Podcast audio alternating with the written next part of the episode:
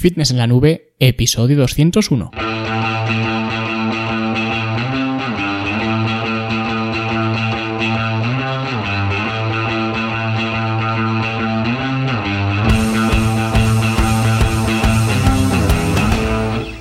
Bienvenidos a todos un viernes más aquí a vuestro podcast a Fitness en la Nube donde hablamos de fitness, de nutrición, de entrenamiento y donde cada viernes, cada semana os traigo las técnicas, consejos, estrategias, trucos para que construyáis un mejor físico y tengáis un estilo de vida más activo y más saludable.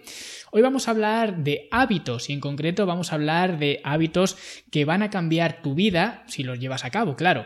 Y antes de hablar de estos eh, hábitos, como siempre os hablo de otro hábito que también puede cambiar vuestra vida, que es eh, pues inscribiros a la Academia de Fitness en la Nube, que esto no sería el hábito porque solo te vas a inscribir una vez, pero el hábito sería acceder a la academia cada día y ver pues cada día alguna clase, algún curso, algún taller y en definitiva pues aprender una pequeña cosa, una pequeña lección, una pequeña píldora que te ayude a mejorar en tus entrenamientos, en tu alimentación y mejorar en definitiva tu estilo de vida en general, porque la academia eh, pues tiene esa finalidad, mejorar tu estilo de vida. Es una academia creada para verte mejor, sentirte mejor y rendir mejor, donde vais a encontrar pues eh, cursos y talleres, como ya os he comentado, así como programas de entrenamiento, el programa en forma en casa, lógicamente para entrenar en casa, tanto el clásico como el eh, avanzado y un montón de herramientas y recursos más, como por ejemplo pues el ecosistema de hábitos que tiene mucho que ver con lo que vamos a hablar hoy porque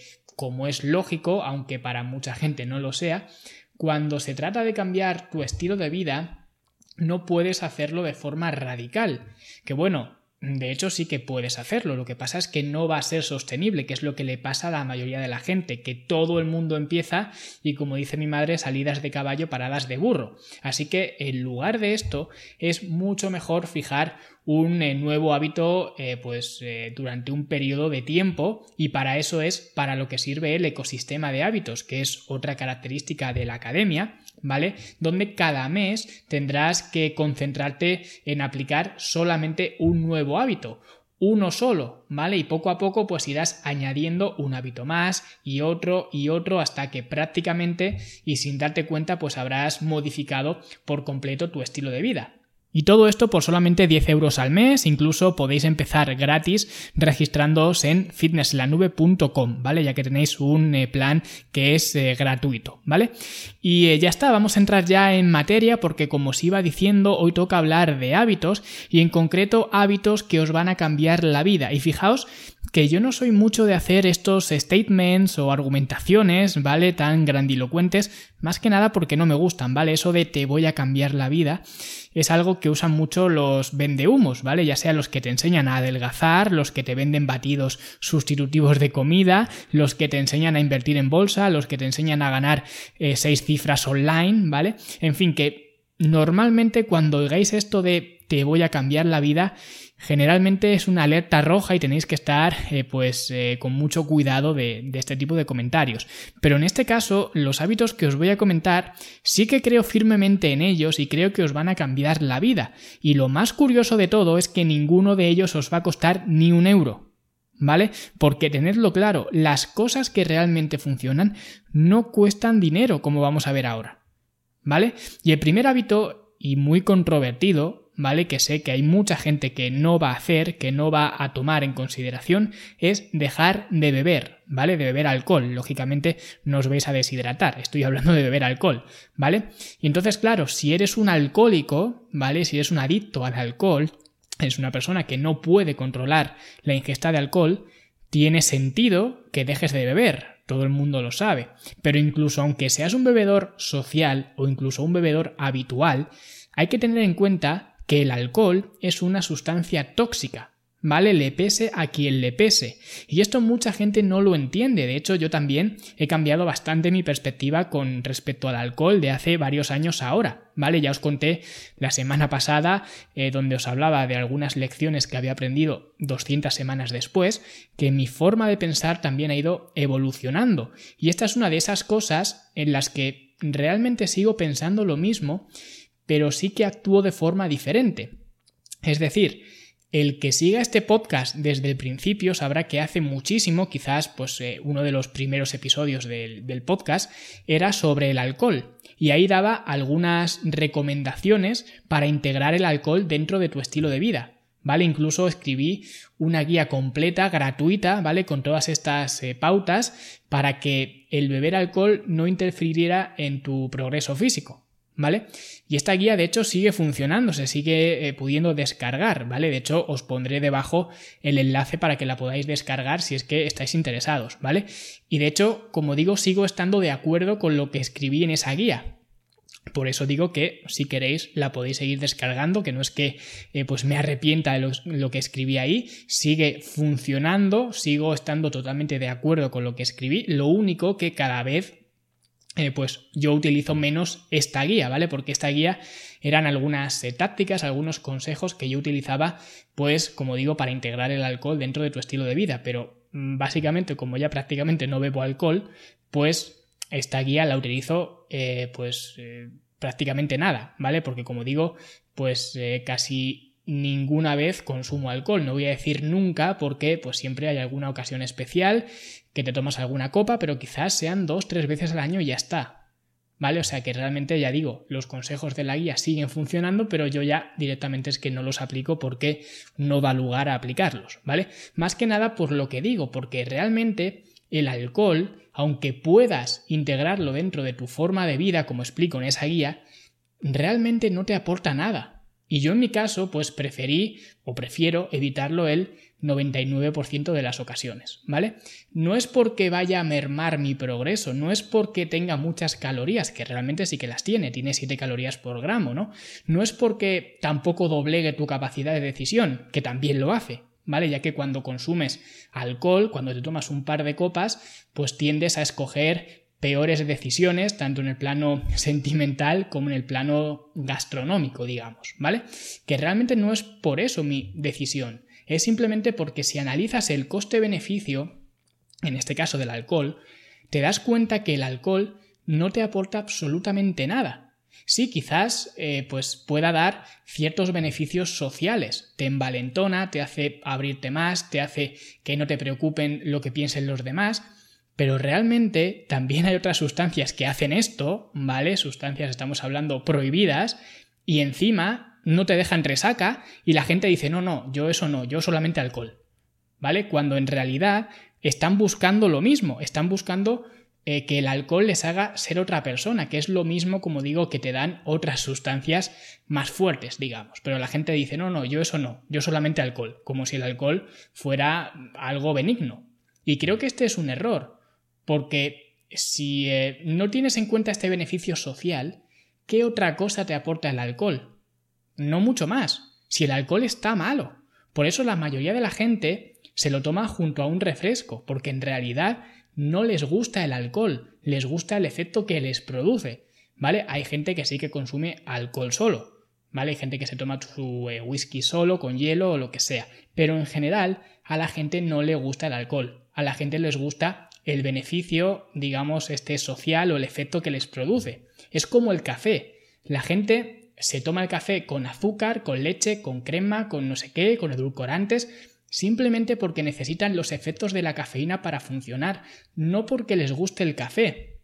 Que hay otra gente que sí, como digo, hay gente que es muy cafetera y que le gusta el café solo, pero en general no es así. Y si ese es tu caso, eh, si necesitas la cafeína para funcionar, o si necesitas el alcohol para pasártelo bien una noche, o para socializar más, o para cualquier otra cosa, realmente tienes un problema, te guste o no admitirlo. Y luego hay otra gente que viene con lo de la copita de vino o la cervecita diaria, que de hecho mucha gente me lo ha preguntado, incluso clientes, y la respuesta es clara. Si el alcohol es una sustancia tóxica y el vino tiene alcohol, ¿qué crees que hace de especial al vino? Y si algún lumbreras hay por ahí que te dice, no hombre, es que el vino tiene antioxidantes, vale, te lo compro. Pero los tomates también tienen, las frutas del bosque también tienen y no tienen alcohol. Es decir, el que tenga antioxidantes no es una razón para consumir vino. Y evidentemente si te tomas una copa de vino un fin de semana o una noche que salgas a cenar o lo que sea, no te va a pasar nada, ¿vale? No hay que ser alarmista. Pero a la pregunta, ¿es bueno tomar vino? Pues hombre, si lo comparas con el agua, es malísimo. Pero si lo comparas con tomarte pues un vaso de whisky, pues sí, tómate el vino, eh, simplemente porque tiene menos contenido el alcohol.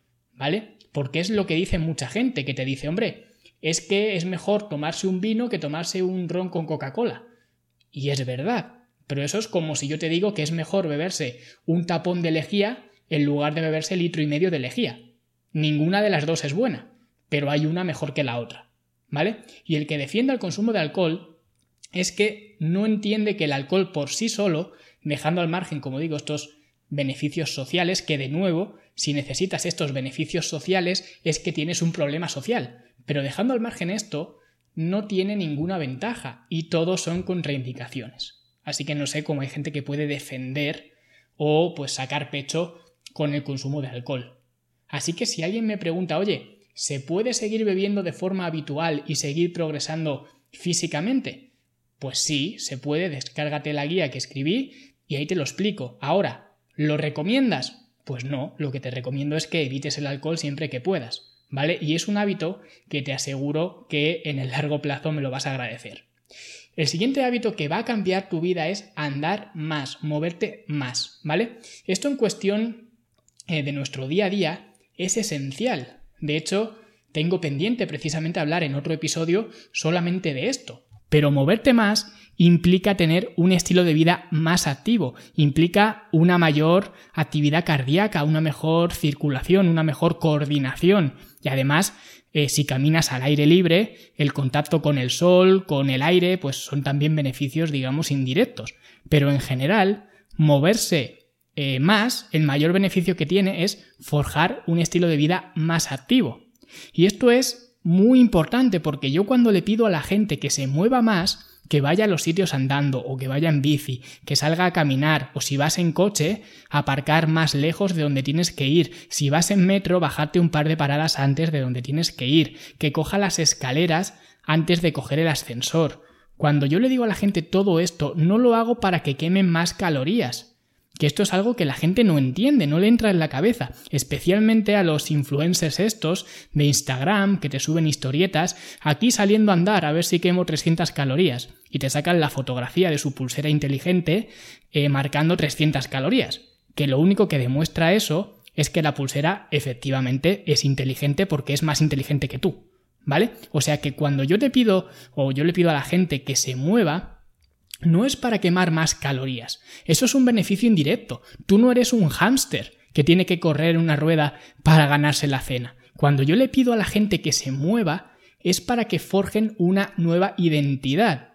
Algo de lo que hablo mucho en la academia y eh, bueno, en otro proyecto que estoy haciendo ahora, que de momento no os puedo contar, ¿vale? Pero ya os iré avanzando, ¿vale? Pero cada vez que coges las escaleras, las coges no porque quemen más calorías que el ascensor, las coges porque eres el tipo de persona activa y saludable que coge las escaleras frente al ascensor. Cada vez que sales a andar sin mirar y sin estar pendiente de tu pulsera inteligente, de hecho sin tener ninguna pulsera inteligente, lo haces no para quemar calorías, lo haces porque eres el tipo de persona que prefiere salir a andar antes que estar tumbada en el sofá.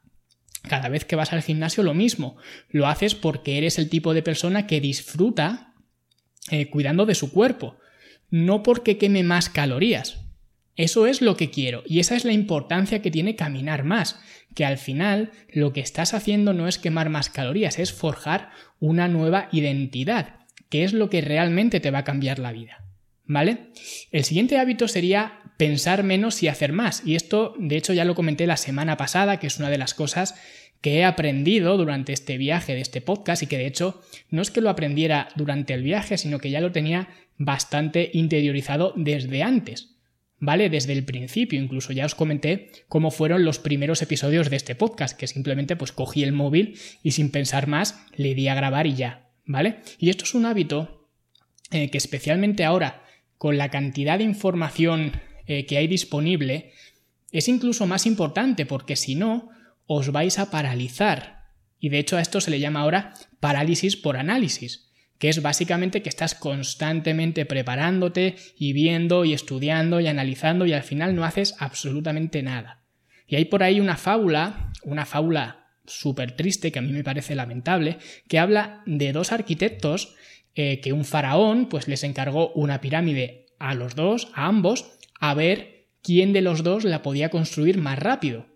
Y la fábula es que, pues eh, el transcurso de la fábula me refiero, es que uno de ellos se puso a trabajar inmediatamente en la pirámide y se puso pues a poner piedras y demás, mientras que el otro se puso a estudiar la mejor forma de hacer la pirámide y empezó pues a analizarlas, a estudiar mucho las pirámides y al cabo de un año por ahí, cuando el primer arquitecto ya llevaba todo este tiempo trabajando y llevaba buena parte de su pirámide construida, pues el segundo arquitecto, eh, que ya había descifrado un plan maravilloso para hacer su pirámide, se puso por fin a trabajar y como había empleado todo ese tiempo, todo ese año, eh, pensando en el mejor sistema para construir la pirámide, al final dice la fábula que el segundo arquitecto venció al primero y terminó la pirámide más rápido, ¿vale? En menos tiempo. Y esa es, como digo, la peor fábula del universo, principalmente porque es mentira. Más que nada porque eso no es lo que ocurre en la vida real. Lo que ocurre en la vida real o lo que hubiera ocurrido en la vida real es que el primer arquitecto, a base de comenzar desde el primer día a construir la pirámide, hubiera ido aprendiendo sobre la marcha y hubiera ido mejorando su sistema. Porque como se aprende de verdad, es haciendo, no es pensando. Estudiar está muy bien y también es necesario, ¿vale? Pero como de verdad vas a aprender, es cuando te pongas a mover piedras. Y por eso el segundo arquitecto nunca hubiera podido ganar al primero, porque el primero siempre le llevaría ventaja. Tanto la ventaja práctica de haber puesto más piedras desde el principio, como la ventaja teórica de haber ido aprendiendo a lo largo del proceso. Así que el hábito es este, haced más y pensad menos. Y el siguiente hábito sería eh, preparar o planificar tus comidas por adelantado que este es un clásico y me dejo la garganta siempre diciendo lo mismo, sobre todo cuando la gente me pregunta gilipolleces, como que eh, si estos batidos no sé qué, que si es mejor hacer cardio en ayunas o cardio en otro momento del día, que si carbohidratos por la noche, que si ayunos, que si frecuencia de comidas, que si creatina, que si no sé qué. Y yo siempre respondo igual, respondo con una pregunta muy simple, que es ¿qué vas a comer dentro de tres días? Y si la respuesta es no lo sé o ya veré, entonces me estás haciendo las preguntas equivocadas en el momento equivocado, porque lo primero que tienes que hacer es saber lo que vas a comer hoy, mañana, pasado, al otro y al siguiente. Tienes que tener un plan de alimentación, te guste más o te guste menos, pero si quieres mejorar tu nutrición, necesitas un plan. Si yo os pregunto a cualquiera de vosotros cuánto ganáis a final de mes en vuestro trabajo, todos me vais a saber contestar. Otra cosa es que no queráis, pero todos me vais a saber contestar, porque todos sabéis lo que ganáis, porque esa información es útil para gestionar otros ámbitos de tu vida. Y si mañana te reducen el sueldo, Dios no lo quiera, ¿no? Pero si te reducen el sueldo, ya sabes que a lo mejor pues te tienes que dar de baja de una revista que estás suscrito y todas las, eh, todos los meses te mandan una eh, nueva revista, tienes que cambiar a lo mejor la tarifa del móvil a una más barata, tienes que salir menos los eh, fines de semana, etc. Es decir, que esa información de saber cuánto ganas te sirve para ajustar otras cosas. Y por eso la conoces, por eso te preocupas de conocerla. Pues la alimentación es igual. Necesitas saber eh, tanto lo que vas a comer como cuánto vas a comer. Porque una vez que sabes eso, puedes ir haciendo ajustes e ir reduciendo cantidades, aumentando lo que necesites. Pero si no tienes información, no puedes hacer nada. Es como si no sabes cuánto cobras. Si no sabes cuánto cobras, ¿cómo puedes saber qué alquiler te puedes permitir o qué coche te puedes comprar o qué hipoteca te puede dar el banco? No lo sabrías. Así que antes de preguntarme a mí o a nadie cualquier otra cosa, diseñaos un plan de alimentación, que no es tan difícil. De hecho, en la academia os enseño dos formas de hacerlo. La primera en el curso para diseñar tu plan de alimentación, que es un curso diseñado para eso, y la segunda en el curso de inmersión, ¿vale? En el módulo 6, me parece. Pero, de verdad, no os metáis en berenjenales sin antes haber hecho vuestro plan de alimentación, y luego ya os podréis eh, preocupar del resto de cosas que son eh, prácticamente imperceptibles a nivel de eh, mejora, ¿vale? Pero lo gordo, lo importante es esto. Y por eso es un hábito que os puede cambiar la vida. Y el siguiente hábito que, por supuesto, os va a cambiar la vida es fijar una hora de acostaros.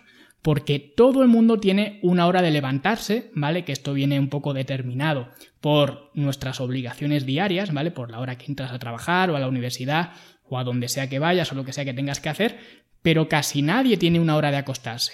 Como ya no somos niños pequeños, pues nos pensamos que el ser adultos nos da libertad para acostarnos cuando queramos. Y en realidad libertad sí que tenemos. Pero eso no quita que si no mantienes unos horarios de sueño suficientes y constantes, vas a rendir peor en todo el resto de cosas de tu día a día. Y me da igual la cosa que sea, la actividad que sea, siempre vas a rendir peor si no tienes una buena higiene del sueño. Por eso la gente busca el café desesperadamente, porque intentan que la cafeína compense lo que ellos mismos no han sabido controlar, como es su higiene del sueño. Y por eso la gente es prácticamente adicta al café, porque no cuida este tipo de cosas. Cosas que vemos en el curso para optimizar el sueño y el descanso de la academia, ¿vale? Donde explico pues esta y otras muchas tácticas para tener una higiene del sueño totalmente óptima y funcional. Pero simplemente con esto con tener una hora de acostarte fija, diaria, ya te va a cambiar la vida totalmente, ¿vale? No porque lo hagas una vez. Ninguno de estos hábitos, de hecho, te va a cambiar nada si los haces una vez, ¿vale? Como se suele decir, un día de calor no hace un verano, ¿vale? Tienes que hacerlos de forma constante, por eso son hábitos. Y te garantizo que este es uno de los mejores hábitos que puedes desarrollar mirar simplemente tu hora de levantarte, contar hacia atrás siete horas y media, ¿vale? Que al que le interese, pues en el curso os explico por qué siete horas y media y no ocho, ¿vale? Y fijar esa hora como tu hora para estar en la cama. Ya está. Ya veis que es un hábito que te puede cambiar la vida y más simple no puede ser. Y por último, un consejo, un hábito que nadie va a tomar, yo soy consciente, pero os lo digo porque creo firmemente en él, como en el resto de consejos que os he dado, em, es dejar las redes sociales, o al menos limitar al máximo la exposición a ellas. Y con esto no me voy a entretener mucho porque ya hice un episodio explicando eh, pues todo esto, ¿vale? ¿Por qué deberías dejar o limitar la exposición a las redes sociales? Que os voy a dejar en las notas del programa, pero básicamente las redes sociales te hacen completamente infeliz y son el detonante perfecto para tener depresiones, ansiedad, dismorfia y muchísimos otros problemas psicológicos de los que no te das cuenta hasta que no las abandonas, ¿vale? Cosa que, como he dicho, prácticamente ninguno de vosotros vais a hacer porque no queréis renunciar a ellas, porque creéis que las controláis, porque creéis que solamente es un pasatiempo y efectivamente es un pasatiempo, te pasas media vida mirando la pantalla de un teléfono, ¿vale? Viendo lo que hacen los demás. Así que, si quieres eso, muy bien, pero si no, el mejor consejo que te puedo dar es que las abandones. Y ya digo, te explico por qué en ese episodio, así que no me voy a extender mucho más, porque además este es el último hábito que os quería eh, comentar, y como veis, ninguno de estos cuesta ni un duro, y todos ellos os van a cambiar la vida, así que espero que aunque no sean todos, empecéis a implementar algunos de ellos y comprobéis lo que estoy diciendo, porque os aseguro que todos estos hábitos os van a ayudar a tener un estilo de vida más saludable ni los batidos, ni los suplementos, ni los zumos detox, ni la cetosis, ni los ayunos, ni nada de esto, nada de estas tonterías, va a ser más efectivo y más eficiente como estos hábitos que os acabo de mostrar. ¿Vale? Y como siempre, la mayoría de vosotros pasaréis de ellos y solo la minoría será quienes los apliquen. Por eso la mayoría siempre quiere ser como la minoría, pero sin hacer lo que hace la minoría. ¿Vale? Y eh, nada más, eh, muchísimas gracias a todos por escuchar el episodio, espero que estéis pasando un buen mes de agosto y os estéis preparando para septiembre, para la vuelta a la rutina, la vuelta al mundo normal, a esta nueva normalidad que dicen ahora. Y como siempre, pues os agradezco vuestras valoraciones en iTunes, que por cierto, el otro día me fijé que ya hemos sobrepasado las 100 eh, valoraciones, así que ahora vamos ya a por las 200, ¿vale? Como los episodios del podcast. Y nada, os agradezco mucho pues cualquier valoración de 5 estrellas iTunes, ¿vale? Porque esto, eh, como digo, pues me hace llegar a más gente, así como los comentarios en iBox, los me gusta, los mensajes en mi web, que compartáis los episodios y todo lo que hacéis en realidad para que este podcast pues siga adelante. Os estoy muy agradecido por ello y nosotros, eh, como siempre, nos escuchamos la semana que viene. Hasta luego.